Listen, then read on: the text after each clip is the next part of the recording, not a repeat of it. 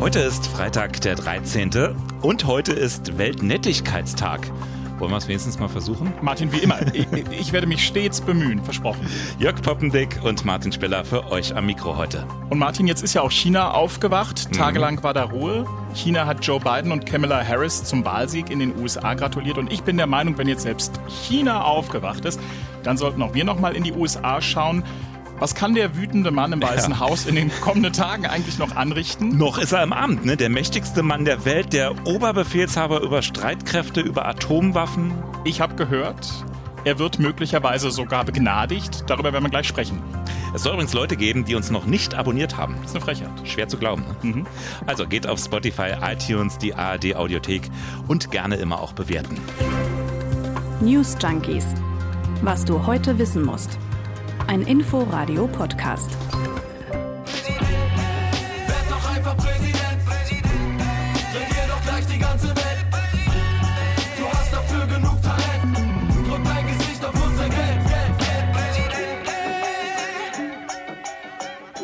Das ist ja mein Soundtrack zur Präsidentschaftswahl in den USA. Materia und El Presidente. Und meine Nachricht des Tages für mich Vertreter verschiedener US-Wahlbehörden haben heute eine gemeinsame Erklärung rausgegeben. Mhm. Und danach war die Präsidentschaftswahl, die, halte ich jetzt fest, sicherste der US-amerikanischen Geschichte. Ich wäre heute so gern Mäuschen im Weißen Haus gewesen. ja, nichts mit Lug und Betrug. Damit also Bahn frei für Biden jetzt. Der hat ja jetzt auch in Arizona gewonnen offiziell. Glückwunsch. Glückwunsch. Sieht gut aus, ne? Mhm. Aber was macht Trump jetzt? Also nach allem, was ich gehört habe, schaut er vor allem viel fern. Ja, und hat offenbar immer noch die Hoffnung, die er nicht ganz aufgegeben. Andere hoffen ja auf seine eigene Partei, also dass die ihm jetzt mal so langsam erklärt, was Sache ist. Aber, Aber regt sich da was? Also na, bei den Republikanern? Ja, so richtig. Also einige haben sich doch auch klar gegen Trump positioniert, mhm. aber die ganz führenden Republikaner, also beispielsweise der Mehrheitsführer im Senat, Mitch McConnell, mhm. der unterstützt sogar Trumps Versuche, den Wahlsieg anzufechten und, und, und die ganzen Anwälte, die sind fleißig weiter beschäftigt. Ne? Skurrilste Ereignis übrigens, ich weiß nicht, ob du es gesehen hast, vergangenes Wochenende, diese Pressekonferenz, oh ja, weil gerade bei Anwälten sind, ne? Mhm. Rudi Giuliani. Hast du das Video gesehen? Mal, der frühere Bürgermeister von New York, ne, das muss man sich mal vorstellen. Also Pressekonferenz, also falls ihr es nicht gesehen habt, war angekündigt im Four Seasons Total Landscaping. Klingt fancy klingt fancy und Trump hat offenbar auch gedacht, das ist das Hotel einer Luxuskette, ne? Mhm. Four Seasons gibt's ja. Es war dann aber eine Gärtnerei irgendwo im Nirgendwo zwischen Krematorium und Sexshop. Sah alles so ein bisschen aus wie bei Astro TV, so total Auch das ist die USA. da stand da ein Typ, der sah aus wie Dr. Bunsenbrenner aus der Muppet Show, der mhm. entpuppte sich dann aber als Rudi Giuliani. Und der wütete gegen die TV-Networks. Der zog eine völlig irre Show ab, wie so ein drittklassiger Theaterschauspieler. Oh my goodness, all the networks. wow. All the networks. We have to forget about the law. Judges don't count. All the networks, all the networks. Also jetzt verstehe ich, warum die beiden sich so gut verstehen, Donald Trump und äh, Rudy Giuliani, oder? Ja, Wahlen werden in den USA immer noch vor Gericht entschieden, ne? so ungefähr. Gibt inzwischen übrigens auch die musikalische Version im Netz. All the networks, Weißt du, an was mich das alles erinnert? Kannst du dich noch erinnern, Gaddafi mit dem Regenschirm, als er seine jugendlichen Freunde im Stadtzentrum von Tripolis damals bei den Unruhen besuchen wollte? Und dann hat es leider geregnet und er hat in einem kurzen Video erklärt, ich wollte zu meinen Freunden und mit ihnen reden, aber jetzt hat es leider angefangen zu regnen. Nee, kann mich nicht Irre, komplett irre. Man findet im Netz ja auch ganz wunderschöne Sachen jetzt rund um Trump. Das hört ja gar nicht mehr auf. Etwa ein Tweet, etwa vier Jahre alt. Der wird aber gerade gerne wieder geteilt. Crooked Hillary Clinton is the worst and biggest loser of all time. She just can't stop. Hillary, get on with your life and give it another try in three years. Ja, das schrieb damals Trump, der zeigt, was für ein guter Verlierer er jetzt ist. Mhm. Ich glaube, der wird bald viel Zeit haben, an seinem Golf-Handicap zu arbeiten. Es muss sich nur jemand finden, der ihm das endlich mal sagt. Mhm. Joe Biden hat sich ja mittlerweile auch geäußert. Der hat jetzt genug, glaube ich. Ja, ja, genau. Hören wir mal rein. I just think it's an embarrassment, um, quite frankly. Uh, the only thing that, uh, how can I say this? Uh, tactfully. I, I think it will not help the president's legacy. Peinlich. Ja, genau. Also nicht, kann, nicht doch. Und du hast richtig gesehen, wie er nachdenken musste bei dieser Pressekonferenz. Möglichst taktvoll und, und doch direkt. Mhm. Und dieser ganze Prozess das, was da gerade im Weißen Haus und drumherum passiert, das ist ja nicht nur peinlich. Mhm. Das hält auch diesen Übergangsprozess irre auf von der einen Regierung hin zur anderen. Und das ist ja ein Prozess, der, der bis ins letzte Detail organisiert ist. Ja, da gibt es sogar ein Gesetz für in den USA. Seit 1963 das sogenannte Transition-Gesetz, genau für diese Fälle, für die geordnete Übergabe der Amtsgeschäfte nach der Wahl. Damit wollte nämlich schon 1963 der Kongress eigentlich sicherstellen, dass es immer eine funktionierende Regierung gibt. Wörtlich, eine durch die Übergabe der Regierungsgeschäfte verursachte Unterbrechung könnte Ergebnisse zur Folge haben, die für das Wohlbefinden der Vereinigten Staaten und der Bürger schädlich sind. Hört, hört. Mhm. Also das heißt, wenn, wenn Trump die Niederlage akzeptiert hätte, mhm. ja, dann wären jetzt eigentlich Teams der Demokraten unterwegs, bräuchten Zugang zu Behörden, den bekommen sie jetzt aber nicht, ne? Den bekommen sie nicht. Das ist eben genau geregelt mit diesem Gesetz und es gibt sogar eine Behörde dazu, mhm. die das dann umsetzen soll. Das ist nämlich die General Service Administration, hierzulande kaum bekannt, mhm. wahrscheinlich noch nie gehört. Genau für diesen Übergang ist sie da. Die Leiterin der Behörde, das ist im Moment Emily Murphy, die muss nach der Wahl die Feststellung treffen, wer offensichtlich Kandidat ist für das Präsidentenamt, also schlicht wer gewonnen hat. Also man muss dazu sagen, es gibt ja in den USA auf Bundesebene keinen Bundeswahlleiter wie bei uns. Es gibt kein Wahlamt, das das Ergebnis dann verbindlich verkündet. Das machen eben, Giuliani hat es erklärt, die großen Networks. Mhm. Und ganz formal eben äh, besagte General Service Administration. Da gibt es einfach ein Schreiben, das ist eine Formsache normalerweise. Und damit kann dann erst diese Amtsübergabe eingeleitet werden. Also dann bekommt Biden Geld für mhm. Gehälter, Millionen Dollar. Mhm. Er bekommt äh, Zugang zu Büroräumen. Nicht? Es geht um E-Mail-Adressen der Regierung, Zugriff auf Computersysteme. So, und diese Emily Murphy, die weigert sich aber, Biden und auch Harris als Wahlsieger anzuerkennen. Und diese Übergangsphase, die ist ja auch deshalb so lang. Am 20. Januar ist ja erst die Vereidigung, weil das ist ein irrer Prozess. Man darf ja nicht vergessen, die US-Regierung, die gilt als die komplexeste Organisation auf unserem Planeten ja. mit einem Budget von 5 Billionen Dollar, 4 Millionen Beschäftigte heißt es, wenn man das Militär und die Reservisten da jetzt mit, mit reinrechnet. Diese Behörde, Martin, von der du gesprochen hast, wie entscheidet die eigentlich? Also wo, woran macht die das fest, ob die die Schlüssel und die E-Mail-Adressen und das Budget rausrücken? Äh, wie gesagt, normalerweise ist es absolute Formsache. Normalerweise, mhm. was ist hier schon normal? Aber eigentlich steht ja nach der Wahl der Sieger fest, war in den meisten Fällen so.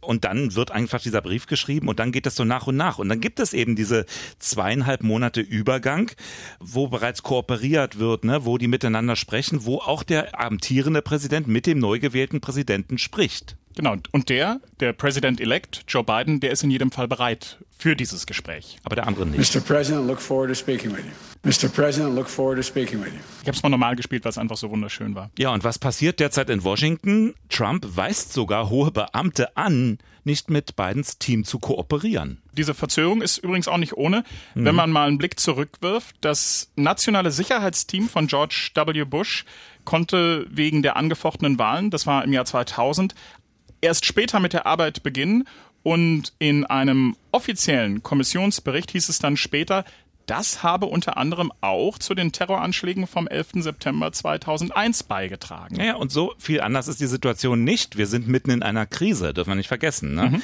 Große Pandemie. Eigentlich zählt jeder Tag, dass Biden jetzt anfangen kann, Strategien zu entwickeln, die richtigen Leute an die richtigen Stellen zu bringen. Du hast es ja erzählt, das ist super komplex. Es ist nicht nur ein paar Minister, Staatssekretäre, es sind unzählige Bedienstete. 1200 alleine müssen vom Senat abgesegnet werden.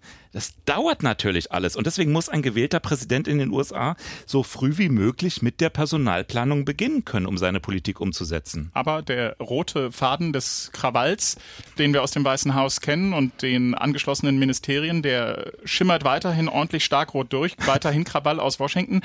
Der Verteidigungsminister hat sich geäußert, Mike Pompeo. There will be a smooth transition to a second Trump administration. das muss man. Right. We're, we're ready. The, the world is watching what's taking place here. We're going to count all the votes.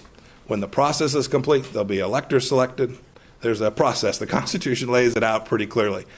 The world should have every confidence that the transition necessary to make sure that the State Department is functional today, successful today, and successful with the president who's in office on January 20th, a minute afternoon, will also be successful. Findet der witzig, oder? Ich habe mich auch gefragt, ist das quasi Verzweiflung? Manchmal, wenn Menschen so nervös sind und verzweifelt, dann ist das ja so ein, so ein schräges Lachen. Also falls ihr es nicht verstanden habt, ne? es soll einen weichen Übergang geben zu einer zweiten Trump-Regierung. Das verspricht Pompeo. Wir haben ja eben über den Krawall gesprochen aus dem Weißen Haus und das eine ist ja, dass er quasi die, die Niederlage nicht einräumt und zugibt und dass die Schlüssel und das Geld und die E-Mail-Adressen übergeben werden können. Trump versucht ja wirklich, ähm, verbrannte Erde zu hinterlassen und zwar irre viel. Er hat beispielsweise in den vergangenen Tagen Verteidigungsminister Esper entlassen, weil der in seinen Augen nicht loyal genug war. Aber warum ausgerechnet jetzt? Hast du eine Idee? Na, er hatte es immer angekündigt, dass äh, quasi der Übergang von der einen zur anderen Regierung, er ist natürlich immer davon ausgegangen, dass, dass er es wird, hm. dass er dann ähm, nochmal die Leute, die mit ihm zusammenarbeiten, dass er da nochmal das Ganze neu sortiert. Das tut er nun. Da stehen auch noch andere, ne? Auf der Abschussliste der Virologe Fauci, der Berater in der Corona-Pandemie. Und auch die Chefs von, von CIA und FBI. Das sind die nächsten. Genau, das sollen angeblich die nächsten sein. Auch die haben sich in der Vergangenheit kritisch geäußert und bei Trump zählt ja vor allem Loyalität und der amerikanische Politikwissenschaftler Norman Ornstein vom American Enterprise Institute, der sagt im Hinblick auf Trump und sein Gefeuere, das war es noch nicht. Ich habe wenig Zweifel, dass uns verbrannte Erde erwartet. Das wird Leute betreffen, die mit der Pandemie zu tun hatten und die angeblich nicht loyal zum Präsidenten waren. Dazu eine Reihe von Leuten aus der Welt der Geheimdienste. Es wird übrigens auch erwartet, dass er nicht nur Leute feuert, sondern dass er auch noch Politik macht. Es wird erwartet, dass er über präsidentielle Verfügungen Flöcke einrammt, mhm. die dann einfach nur schwer zum Beispiel wieder rückgängig zu machen sind. Vor ein paar Wochen hat er beispielsweise über genau so eine Verfügung erlaubt, dass in einem Naturschutzgebiet in Alaska eine Straße gebaut werden kann und Bäume gefällt werden kann. Also selbst wenn Joe Biden dann irgendwann an die Macht kommt, das ist dann kaum rückgängig zu machen. Nee, die Bäume sind weg. Und Trump, das ist ganz klar, der wird auch nicht nur im Weißen Haus sitzen, Fastfood essen, Golf spielen und twittern. Mhm. Es wird auch erwartet, dass er Begnadigungen durchführen wird in der Zeit, die ihm noch zur Verfügung steht. Nicht wenige gehen übrigens davon aus, dass er den früheren Sicherheitsberater Michael Flynn und seinen ehemaligen Wahlkampfmanager Paul Manafort begnadigen wird und mhm. das könnte so weitergehen. Donald Trump is very, very likely to pardon his own family, to pardon many people on his staff, to pardon a number of people in his cabinet. Und dann wäre auch noch er, Donald Trump himself. Es gibt ja. Wie, wie, wie, kann der sich denn selber, selber begnadigen? Also, ich habe gelesen, es gäbe die Möglichkeit, dass er quasi in dieser Übergangszeit noch zurücktritt.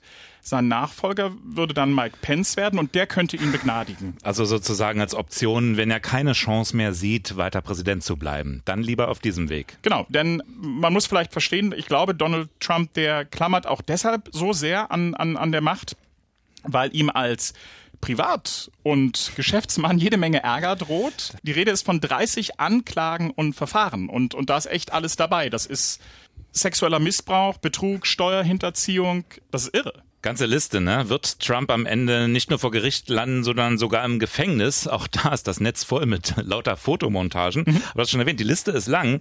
Gibt eine Menge von Anlässen. Da ist die Rede vom riesigen Schuldenberg. Die New York Times, die spricht von 421 Millionen Dollar Geld, das Trump aber gar nicht habe. Das könnte zu Problemen führen. Dann Steuerhinterziehung. Die Nummer ging ja auch hier durch die Medien. Trump soll ja jahrelang fast überhaupt keine Steuern bezahlt haben. Es gibt Vorwürfe wegen Betrugs, sexueller Belästigung, genau, und in einem Fall auch wegen einer angeblichen Vergewaltigung. Ja, und dann auch die Familienmitglieder. Ivanka Trump, die Tochter, soll als Beraterin des Trump-Konzerns ja Geld erhalten haben, obwohl sie gleichzeitig vom selben Konzern Managerin ist.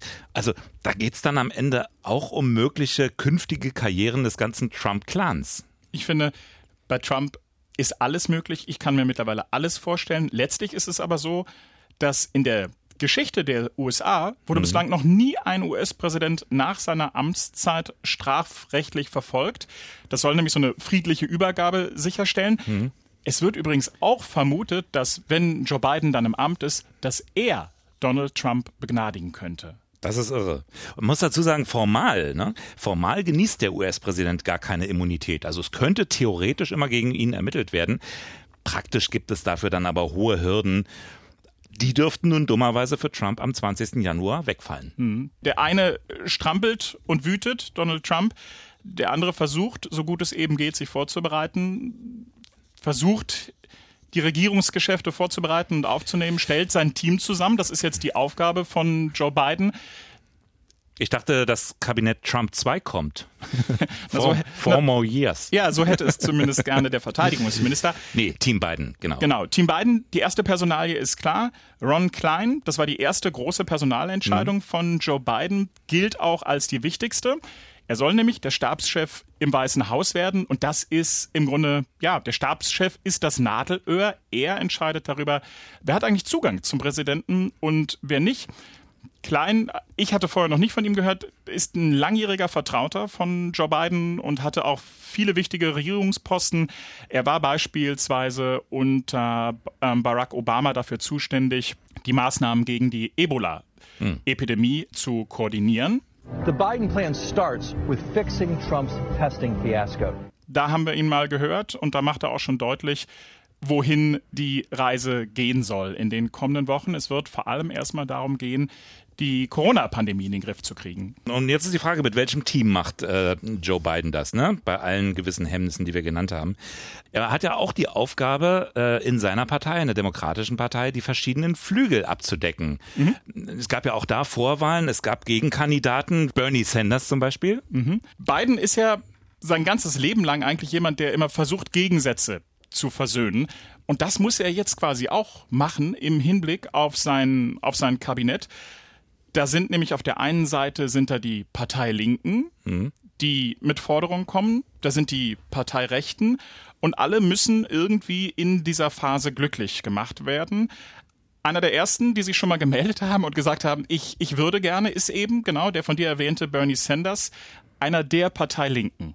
If I had a portfolio that allowed me to stand up and fight for working families, would I do it? Yes, I would. Sanders hatte ja im Rennen um die äh, Präsidentschaft seine Kandidatur zurückgezogen und damit ja den Weg freigemacht. Genau, aber es gab eben viele Befürchtungen während des Wahlkampfes, dass Biden für viele doch nicht links genug ist bei den Demokraten, ne? Denn Sanders hatte ja durchaus viele Anhänger. Na, Biden gilt als Zentrist, jemand, der in der, Mitte. Also und, auch nicht der konservative Flügel, sondern so über den Dingen ein bisschen. Genau, also der im, im Grunde, er ist in der Mitte und mhm. er wird den rechten und den linken Flügel versöhnen müssen, denn wir kriegen davon relativ wenig mit. Es gibt gerade auch einen Streit unter den Demokraten, was das Wahlergebnis anbelangt, denn die Rechten bei den Demokraten sagen, wir hätten noch deutlich erfolgreicher sein können, wenn wir im Vorwahlkampf nicht so eine krass linke, also die sagen es, krass linke Politik gemacht haben. Die Rechten bei den Demokraten werfen den Linken bei den Demokraten nämlich vor, beispielsweise zu sehr sich solidarisiert zu haben mit dieser Defund the Police-Kampagne. Und ne, das tut den äh, Demokraten beispielsweise immer noch arg weh, dass sie die Mehrheit im Senat verfehlt haben. Mhm. Das heißt auch in den USA, also zum einen natürlich immer diese immerwährende Angst vor dem Sozialismus, der da Einzug halten könnte, wenn jemand ein bisschen linkere Ideen hat. Mhm. Aber auch dort gilt, wie bei uns ja eigentlich auch, Wahlen werden am Ende in der Mitte gewonnen. Und er muss möglichst viel vereinen jetzt. Genau. Und zwar nicht nur die Demokraten, sondern im Grunde ja auch das Land. Und das bedeutet, und das ist auch nicht unüblich, dass ein Minister von der anderen Partei kommt, also in diesem Fall von den von den Republikanern. Da werden auch mögliche, ähm, also da werden viele Namen auch zirkuliert. Ein möglicher ist John Kasich. Das ist der ehemalige Gouverneur von Ohio und der hatte sich in der Vergangenheit ähm, wiederholt gegen Donald Trump ausgesprochen. Von daher, das wäre keine große Überraschung. Interessieren dich noch ein paar Kandidaten, wer so noch kommen könnte? Da sind zum Beispiel die Partei Linken wünschen sich ein wichtiges Ministerium, das ist das Finanzministerium. Die wünschen sich Elizabeth Warren, die mhm. war auch im, im Rennen genau. ja mit dabei. Pete Buttigieg, Immer, der war ja auch kandidiert als jugendliche Hoffnung. Ja, genau. Mhm. Mayor Pete wurde er immer mhm. genannt. Ähm, der wird ähm, gehandelt für das Ministerium für Veteranen aber auch, ähm, er könnte auch werden der Botschafter bei den Vereinten Nationen. Er spricht nämlich wohl mehrere Sprachen und gehandelt als Landwirtschaftsministerium Ministerin, nicht ganz so wichtig wie die Finanzministerin ist Amy Klobuchar, Auch die war in diesem Rennen der Demokraten mit dabei. Das heißt, Biden, der hatte einiges vor sich. Die Partei versöhnen, das Land versöhnen, aber erstmal braucht er ja die Schlüssel. I pledge to be a president who seeks not to divide, but unify. Wir haben in der Woche ja gleich mehrfach über den Corona-Impfstoff berichtet und mhm. die Entwicklung und auch über die Bereitschaft der Deutschen, sich impfen zu lassen. Und jetzt gibt es nochmal aktuelle Zahlen und zwar aus dem ARD Deutschland Trend und die sehen so aus. Trotz des starken Anstiegs der Corona-Zahlen ist die Impfbereitschaft, das sind die neuesten Zahlen in Deutschland, laut diesem ARD Deutschland Trend leicht zurückgegangen. Mhm. Es sieht so aus, 37 Prozent der Befragten sagen, dass sie sich auf jeden Fall impfen lassen wollen. Im August hatte dieser Wert übrigens noch bei 44 Prozent gelegen und 34 Prozent halten eine Impfung demnach aktuell für wahrscheinlich. Und wenn man das mal zusammenrechnet, Martin. Also schon klare Zustimmung, ne? Aber ja. warum sinkt die Zahl trotzdem? Gerade jetzt, wo die Zahl der Neuinfektionen ja relativ hoch ist. Hm, das erklärt sich mir auch nicht. Aber letztlich, hm. wenn man die beiden Zahlen sehr wahrscheinlich und wahrscheinlich zusammenrechnet, sind wir immer noch bei 70 Prozent. Und das sind letztlich ja auch die 70 Prozent, die es braucht für die Herdenimmunität. Bei der Erfassung der Nebenwirkungen, die ja doch möglicherweise auftreten können, soll übrigens wieder eine App helfen. Das berichtet der Tagesspiegel hat mir auch gute Erfahrungen gemacht mit Corona-Apps. Ja, so langsam wird's eng auf meinem Handy. äh, wo wir schon bei Zahlen sind, in hm? Deutschland gibt's einen neuen Höchstwert bei den Corona-Neuinfektionen. Das Robert-Koch-Institut hat heute über 23.500 Fälle gemeldet, die in den letzten 24 Stunden registriert werden. Das ist ein neuer Rekordwert, aber die Infektionen steigen nicht mehr so stark.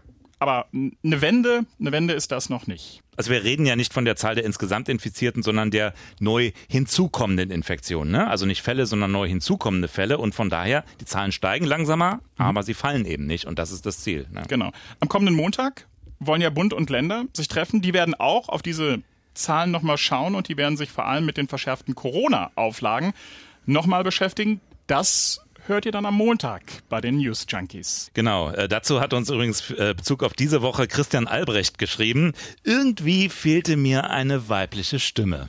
Tja, wenn auch ihr die vermisst habt, nächste Woche gibt's die doppelte Dröhnung zum Ausgleich. Ich werde jeden Abend einschalten. Viel Spaß, schönes Wochenende und bis irgendwann. Tschüss. News Junkies. Was du heute wissen musst. Ein Podcast von Inforadio. Wir lieben das Warum.